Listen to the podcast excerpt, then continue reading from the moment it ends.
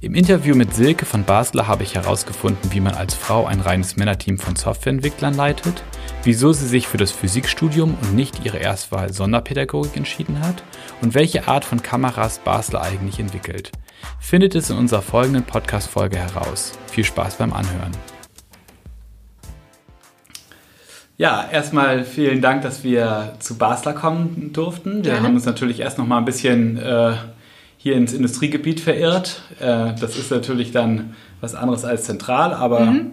auf jeden Fall auch gut zu finden. Und ihr habt ja auch, ja, wie ich finde, ziemlich moderne äh, Räumlichkeiten mhm. hier. Und genau, ich freue mich jetzt erstmal aufs Gespräch. Äh, wir wollen ja so ein bisschen mal raushören, was treibst du so, was, was macht ihr hier ähm, bei Basler überhaupt und äh, auch mal so mal hören irgendwie, was, was kannst du vielleicht anderen Leuten auch so empfehlen. Mhm. Und genau, ich freue mich erstmal und ich habe es gerade schon angesprochen, äh, wie, wie machst du das eigentlich? Wohnst du hier in Ahrensburg oder äh, musst du immer viel pendeln? Ähm, ich wohne tatsächlich in Hamburg. Ähm, als ich hier angefangen habe, habe ich noch in Altona gewohnt und bin eine gute Stunde jeden Tag hierher gefahren. Das hat mich dann doch nach einem Jahr irgendwann genervt und ähm, ich bin nach Rahlstedt gezogen. Das hat die Anfahrt deutlich verkürzt.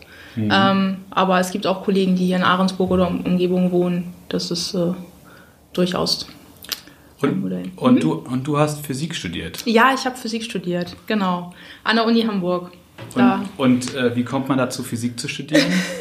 In meinem Fall über einen etwas äh, lustigen Weg. Ich wollte eigentlich Sonderpädagogik studieren, mhm. hatte mich dann auch an der Uni Hamburg für Sonderpädagogik beworben, bin aber äh, nicht genommen worden und habe dann noch versucht, über das Restplatzverfahren erstmal überhaupt an die Uni zu kommen. Dachte mir, okay, ähm, bei den angebotenen ähm, Fächern, die es da gab, war Physik das, was am sinnvollsten erschien. Und dann habe ich gedacht, ja Mensch, dann probierst du es mal mit dem Restplatzverfahren. Das hat dann auch geklappt und ähm, dann dachte ich mir, gut, probierst du mal so ein Semester oder vielleicht noch ein zweites und wenn dir das nicht gefällt, dann kannst du ja immer noch irgendwie wechseln innerhalb der Uni. Ähm, ja, und dann hatte ich äh, tatsächlich vier Semester später schon so den Schlusssprint auf das äh, Vordiplom hin und ähm, habe dann natürlich das ganze Studium im Endeffekt durchgezogen. Also war voll dein Ding. Lustigerweise ja. Also ich glaube, ich hätte ähm, im Endeffekt wahrscheinlich auch was anderes studieren können, zumal Physik in der Schule jetzt auch nicht mein Lieblingsfach war. Also in der Oberstufe hatte ich tatsächlich kein Physik. Hm. Ähm, aber es hat einfach Spaß gemacht. Also die, die Leute waren, waren cool, ähm, die Vorlesungen, das hat alles Spaß gemacht. Das was für ein Typ muss man denn sein, um Physik zu studieren? Ähm, man sollte sich nicht äh, scheuen, auch mal kompliziertere Sachverhalte zu verstehen. Also es ist nicht reines Auswendiglernen, aber wenn man erstmal ähm, Sachen versteht, dann kann man sich ganz viel daraus herleiten und dann kommt man tatsächlich auch mit so einem Studium, also mit dem Physikstudium, tatsächlich auch zum Erfolg. Mhm. Ist es denn so, dass man als äh, Physikstudent irgendwann auch Physiker wird oder ist es, geht das dann irgendwie, also äh, oder wie der Kulturwissenschaftler, der dann in die Kultur geht? das, ist das irgendwie so klassisch oder ist es dann irgendwie, hat man ganz viel breite Möglichkeiten eigentlich?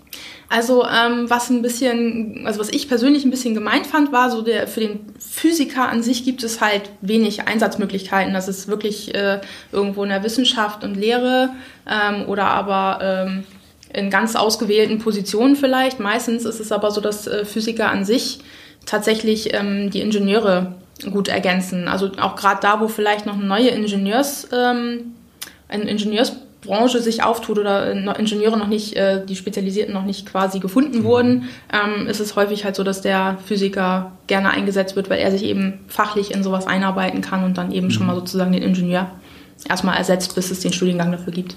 Gibt es bei Basler viele Physiker?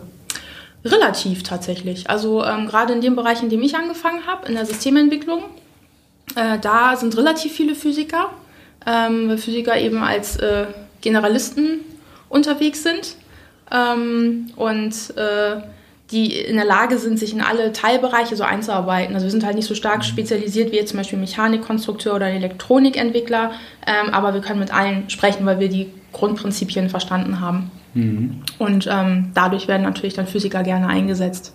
Ähm, ansonsten haben wir hier noch Physiker, die auch als Projektleiter zum Beispiel unterwegs sind oder auch als Produktmanager, äh, teilweise auch im Vertrieb. Also da ist. Äh, also es ist doch dann oft so, dass man dann am Ende irgendwo ganz woanders landet. Definitiv, ja. Okay. Genau. Ist das bei dir auch so gewesen? Ähm, dass du ganz woanders gelandet bist, als du es dir vorgestellt hast, vielleicht als du angefangen hast? Ähm, lustigerweise ist es so, dass ich mir gar nicht so großartige Vorstellungen gemacht habe, auch als ich angefangen habe mit dem Physikstudium, weil ich erstmal dachte, mal gucken, was kommt und was so passiert. Mhm. Und dann ähm, bin ich eben fertig gewesen ähm, mit dem Studium, habe dann für mich ja erstmal beschlossen, eine Promotion hinten dran zu hängen. Das passte einfach ganz gut. Mhm. Und am Ende der Promotion, als es dann um die Frage ging, was machst du denn jetzt, ähm, habe ich erstmal generell geguckt, wo werden Physiker eingesetzt und habe erstmal auch breit gestreut und mir gedacht, okay, ich gucke mir jetzt erstmal vor allem an, dass mir das Unternehmen gefällt, in dem ich ähm, potenziell anfangen könnte. Und ähm, dass natürlich die Tätigkeit schon interessant genug ist, aber man kriegt sich auch in das meiste reingearbeitet zur Not. Also mhm. deswegen war das tatsächlich äh, eher so ein Angang und gar nicht so ein striktes, ich weiß jetzt schon, dass ich in fünf Jahren da und da sitzen will. Wie bist du auf Basler gekommen? Das war tatsächlich, weil ich relativ viele Bewerbungen ähm, geschrieben habe am Ende der Promotion, mhm. weil ich dann schon arbeitssuchend war und ähm, habe äh, ja, über einschlägige Jobportale dann äh, tatsächlich geguckt mhm. und eine Stelle gefunden hier.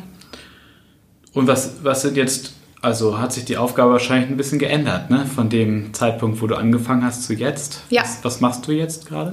Jetzt bin ich äh, Führungskraft, also Fachgruppenleiterin in der mhm. Softwareentwicklung. Ähm, vorher habe ich Systementwicklung ähm, gemacht. Ähm, mhm. Das war Produktpflege, ähm, Schnittstellen, Tätigkeiten mit den unterschiedlichen Fachgewerken. Ähm, äh, genau, wir waren, äh, sind auch noch die entwicklungsseitigen Ansprechpartner für ähm, spezielle Kunden gewesen, also für unsere Key-Accounts. jetzt ist es insofern natürlich anders, weil ich eben nicht mehr mit Produktpflege an sich zu tun habe, sondern ich äh, beschäftige mich natürlich jetzt mit meinen Mitarbeitern, die ich führe, der Schwerpunkt ist auch nochmal ein anderer geworden. Ich war vorher eher, also wir stellen da Kameras her, war ich mehr im Kamerageschäft unterwegs. Jetzt bin ich ähm, in der Host-Software. Das ist quasi der Softwareteil, der auf dem PC läuft. Mhm. Und ähm, das ist natürlich wieder jetzt ein bisschen anders. Also um es jetzt mal noch äh, für einen Laien zu erklären. Mhm. ähm, das heißt, ihr stellt quasi Kameras her, die sind jetzt nicht irgendwie klassisch wie irgendwie so eine Kamera, wie man sich eine Spiegelreflexkamera nee, vorstellt, genau sondern die sind, wo werden diese eingesetzt? Ähm, in der Industrie, also zum Beispiel bei der Fabrikautomation, wenn es um Lebensmittelinspektionen geht. Ähm, oder äh, zum Beispiel auch Verkehrsleitsysteme haben wir auch äh, mhm. Markt oder Medizintechnik, also Laborautomation, alles das, wo im Endeffekt Maschinen möglich, äh, die Möglichkeit haben sollen, etwas zu erkennen oder zu sehen. Mhm. Genau. Und, und dafür gibt es dann eine Software, die dann, damit man die Kamera einrichtet.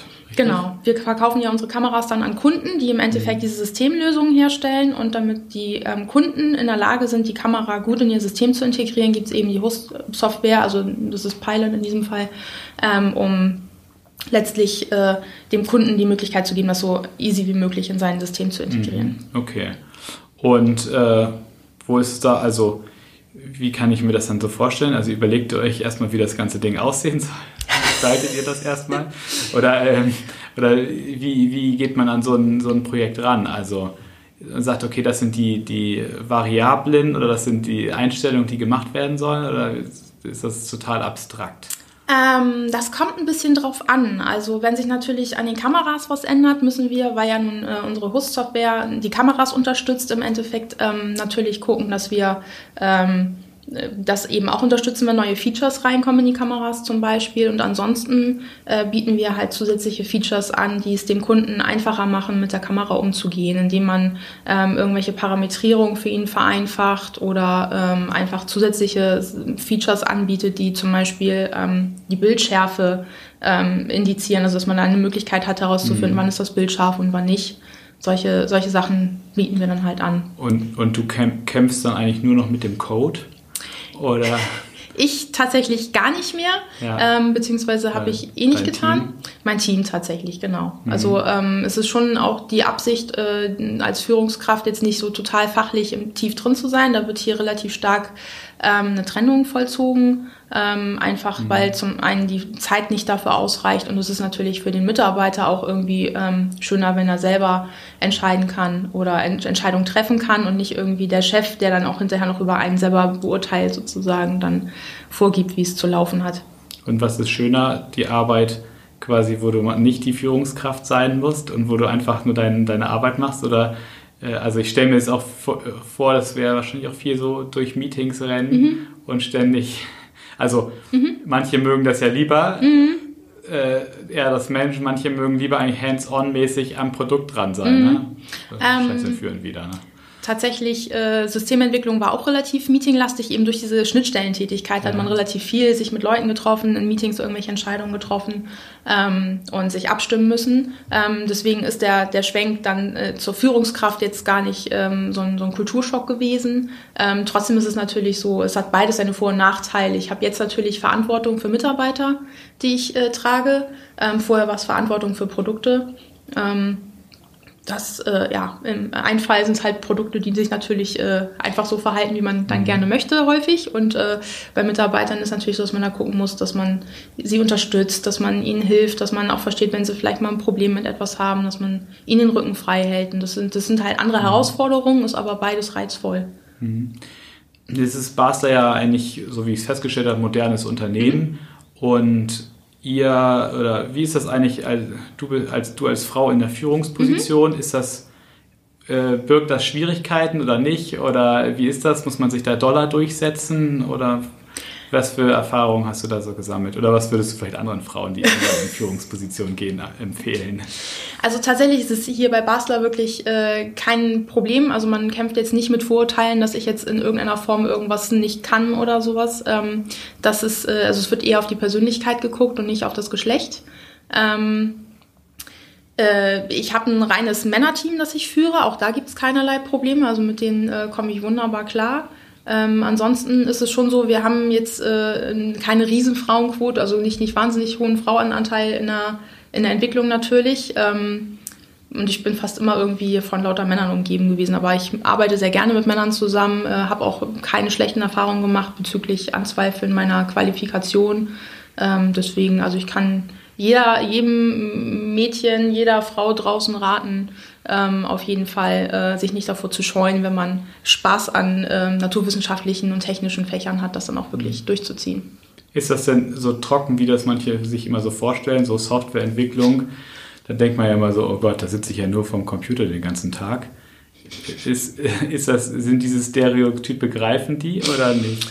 Die greifen, ja. Also tatsächlich ist es sogar ähm, so, dass die, der begeisterte Softwareentwickler sehr gerne vor dem PC sitzt. Der hat dann eher das Problem damit, wenn er häufiger mal ein Meeting hat oder wenn er rausgerissen wird. Die arbeiten sehr gerne an ihrem Rechner mhm. und auch, also auch das ist natürlich eine Typfrage. Gibt auch welche, die natürlich sehr gerne mal was anderes, äh, also mit anderen ähm, rausgehen. Ist ja auch schön, wenn man am Ende sehen kann, dass man aus der Arbeit dann eine Funktion kriegt. Genau. Also, dass es nicht nur wie Sabbeln, Sabbeln, Sabbeln ist, sondern genau. dass man am Ende ein fertiges Produkt hat. Genau. Ja, und äh, das, also ja, finde ich auf jeden Fall auch. Äh, was, was ist jetzt eigentlich, ja, du hast erzählt, dass ihr die Kameras und so weiter habt, mhm. ähm, die Industrieanwendung. Gibt es irgendwelche Entwicklungen eigentlich, die irgendwie gerade irgendwie so hingehen, wo sich die Kamera komplett anders entwickelt? Also was ist so der neueste, das neueste Ding? Ich meine, man, mhm. die Frage, was man so sagen darf oder nicht. Mhm. Aber ist es irgendwie so, dass ihr an ganz anderen Varianten arbeitet oder dass ihr irgendwie in andere Segmente dann nochmal reingeht? Ähm, also was gerade ganz stark auf dem Vormarsch ist bei uns, ist ähm, Embedded Vision. Also das sind dann eben mhm. keine Kameras mehr mit so einem äußeren Gehäuse, die man sich vorstellt, sondern es sind im Endeffekt Platinen mit einem Kameramodul drauf, wie auch immer das dann geartet ist. Das kann manchmal halt eben auch einfach nur eine reine Platine sein. Ähm, der große Unterschied ähm, zu den Kameras ist eben, das kann der Kunde in sein System direkt einbauen mit. Kameras muss er halt immer irgendwie haltern und dann mit dem System verbinden. Ähm, und die Embedded äh, Vision ähm, Module sind halt durchaus etwas, was er eben in sein System komplett reinbauen kann. Mhm. Das ist eine Entwicklung und wir gehen grundsätzlich auch äh, ein bisschen mehr auch in Richtung Softwarelösungen, mhm. dass wir ähm, für Kunden ähm, Lösungen erarbeiten. Okay. Genau. Ist es so, äh, du hast auch mal gesagt, ihr arbeitet agil. Mhm, genau. Was, was bedeutet das eigentlich? Also, was, was heißt agil? Ah, klingt erstmal schon mal ganz gut eigentlich. also ähm, das, äh, ja, der große Unterschied zur zum Beispiel klassischen Projektplanungsweise ist, dass man jetzt ähm, im Prinzip in zwei Wochensprints arbeitet oder zumindest in bestimmten Zeit, also sich einen bestimmten Zeitraum vornimmt. Mhm. Ähm, den man überblicken kann. Also deswegen eben die zwei Wochen. Da sagt man, dass bis äh, zum Ende der zwei Wochen kann man ungefähr abschätzen, ob man Sachen darin abschließen kann oder nicht. Und ähm, äh, im Prinzip wird dann alle zwei Wochen in, im Rahmen einer Demo, einer Demonstration, ähm, dem Produkt-Owner-Team in unserem mhm. Fall vorgestellt, was geschafft wurde. Ähm, es werden neue Ziele für den nächsten Sprint ähm, vereinbart und ähm, dann äh, kann das Team selber gucken, kriegen wir das hin, kriegen wir nicht hin. Und was dann halt das Tolle an der ganzen Sache ist, dass das Team sich darauf committen kann. Ähm, das schaffen wir, das haben wir uns vorgenommen, das wollen wir durchziehen und dann wird im Endeffekt für die zwei Wochen das Team wieder alleine gelassen. Also die können natürlich jederzeit zum Produktowner hingehen, ähm, wenn sie Fragen haben, aber sie ähm, sind jetzt nicht, es ist jetzt nicht so, dass jeden Tag dann der Projektleiter auf der Matte steht und sagt, wie weit bist du denn jetzt? Und mhm. das äh, befördert eben das eigenverantwortliche Arbeiten. Sie haben ja Freiheiten, sie äh, können ähm, äh, gucken, auch mal gegenseitig vielleicht die Arbeit auffangen, wenn einer sagt, Mensch, hier mein Arbeitspaket, das dauert plötzlich doppelt so lang, ich kriege jetzt das, was ich machen wollte, gar nicht hin, kann jemand anders eben reinspringen. Ähm, genau, und das ist halt wesentlich flexibler. Da kann natürlich dann auch eben der Auftraggeber sich alle zwei Wochen angucken, okay, was wurde bisher geschafft. Ähm, hat den Vorteil, dass man zum Beispiel auch nach zwei Wochen schon merken kann, oh, das ging jetzt gar nicht in die Richtung, in die ich mir das so vorgestellt hatte. Mhm. Ähm, wir müssen uns nochmal. Flexibler dann, ne? Genau. Äh, habt ihr bei euch eigentlich auch im Team irgendwie Studenten oder sowas, die irgendwas machen? Oder? Tatsächlich haben wir, wir haben Werkstudenten. Ähm, wir haben einen Werkstudenten, der zum Beispiel ganz äh, tapfer beim Testen mithilft. Also Software muss ja auch viel getestet werden. Der ist äh, mhm. ganz super dabei und macht ähm, für, äh, für, grafische Benutzeroberflächen ähm, automatisierte Tests. Ähm, dann haben wir noch einen zweiten Werkstudenten, der eben auch fleißig mithilft. Der macht dann auch kleinere Aufgaben. Und grundsätzlich ist ja auch so, dass ähm, wir auch äh, duale Studenten haben, die eben in ihren Semesterferien dann hier Projekte mit, mitmachen. Mhm. Also die Idee von Frühstart ist es ja auch, dass man, wie bei Basler auch, mhm. dass man hier mal reingucken kann, ein bisschen hinter die Kulissen mhm. mit Personen wie dir sprechen mhm. kann und irgendwie schauen kann, ob man vielleicht hier mal ein Praktikum macht oder mhm. irgendwie als Werkstudent anfängt. Also mhm. das ist ja so ein bisschen auch die Idee. Was mich jetzt nochmal so interessieren würde, ist, äh, was sind so die größten, also irgendwelche Fehler, die vielleicht man als Praktikant hier so macht, wenn man so arbeitet? Also, weißt du, was ich meine? Ja. So, dass, dass man sich vielleicht ein bisschen mehr einbringen sollte, dass man vielleicht ein bisschen selbstbewusster sein sollte oder äh, weißt du, ähm, was ich, weißt, was ich, ich meine? Glaub, dass man. Mhm. Ich glaube tatsächlich, das, was äh, wahrscheinlich echt ähm, ein Punkt sein könnte, ist einfach äh, mutig zu sein und auch selbstbewusst zu sein, wenn man ja irgendwie eine Frage hat oder mal an ein Problem stößt oder einem irgendwas fehlt, dass man dann natürlich auch auf die Leute zugehen kann. Ähm, wir sind ja alle super hilfsbereit, also man stößt ja eigentlich jetzt äh, nicht auf Widerwillen, wenn man irgendwie mal eine Frage hat. Ähm, einfach auf die Leute zuzugehen und zu sagen, Mensch, hier, ich komme nicht weiter, ich habe ein Problem, kannst du mir helfen? Das heißt, sie werden alle schon tatkräftig eingebunden. Ja und müssen nicht nur Kaffee kochen. Nein. okay, sehr nee. gut. Äh, war das denn, also, wenn man jetzt, ähm, wenn du jetzt noch so sagen würdest, du siehst dich nochmal zurück zu deiner Studienzeit, mhm. was würdest du anders machen? Was würdest du vielleicht anderen noch so als, als Tipp auf dem, auf, auf dem Weg geben? Boah, anders machen? Also, ich glaube tatsächlich, so, wenn ich dann zurückblicke, ich würde wahrscheinlich gar nichts anders machen. Ich würde aber jedem irgendwie den Tipp geben, durchaus einfach auch offen zu sein, äh, genau in sich reinzuhorchen, ist es jetzt das, was ich machen möchte oder nicht? Habe ich Spaß an dem, was ich mache oder nicht? Kann ich mir vorstellen, das auch gegebenenfalls äh, den, bis an das Ende meines Berufslebens machen zu müssen, wenn ich äh, keine anderen Ideen habe, was ich noch vielleicht machen könnte. Ähm, aber letztlich, also ich, ich muss sagen, ich bin sehr zufrieden mit meinem Studium. Das lief mhm. gut. Okay. Also, ich glaube, ehrlich gesagt, wir haben äh, auf der einen Seite ja wahrscheinlich irgendwelche Facebook- oder Instagram-Accounts mhm. oder sowas, wo man da auch nochmal ein bisschen gucken könnte. Also erstmal vielen, vielen Dank für das, für das äh, kurze Gespräch und ähm, wir gucken uns hier, glaube ich, nochmal gleich ein bisschen um. Ja, gerne. So. Genau, machen wir. Okay. So, ich hoffe, dir hat die Folge auch gefallen. Ähm, ich fand es mal wieder total spannend. Ähm, du hast auf jeden Fall die Möglichkeit, auch selber mal bei einer Frühstarter-Exkursion mit dabei zu sein und da mal reinzuschnuppern. Du findest uns auch auf Facebook oder Instagram. Und ansonsten, wir freuen uns und viel Spaß vielleicht bei der nächsten Folge.